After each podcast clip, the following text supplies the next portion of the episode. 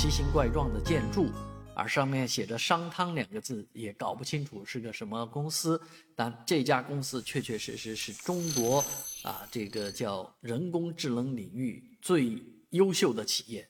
而他的领军人物汤晓鸥教授呢，不幸于十二月十五日二十三时四十五分在上海逝世，终年五十五岁。啊，汤晓鸥教授是香港中文大学的教授，啊，也是商汤的创始人，是中国人工智能领域的领军人物。啊，在这个人工智能方面呢，啊，五十五岁先逝，真的是。叫英年早逝，太可惜了啊！这对中国的人工智能事业一定是带来无可估量的损失。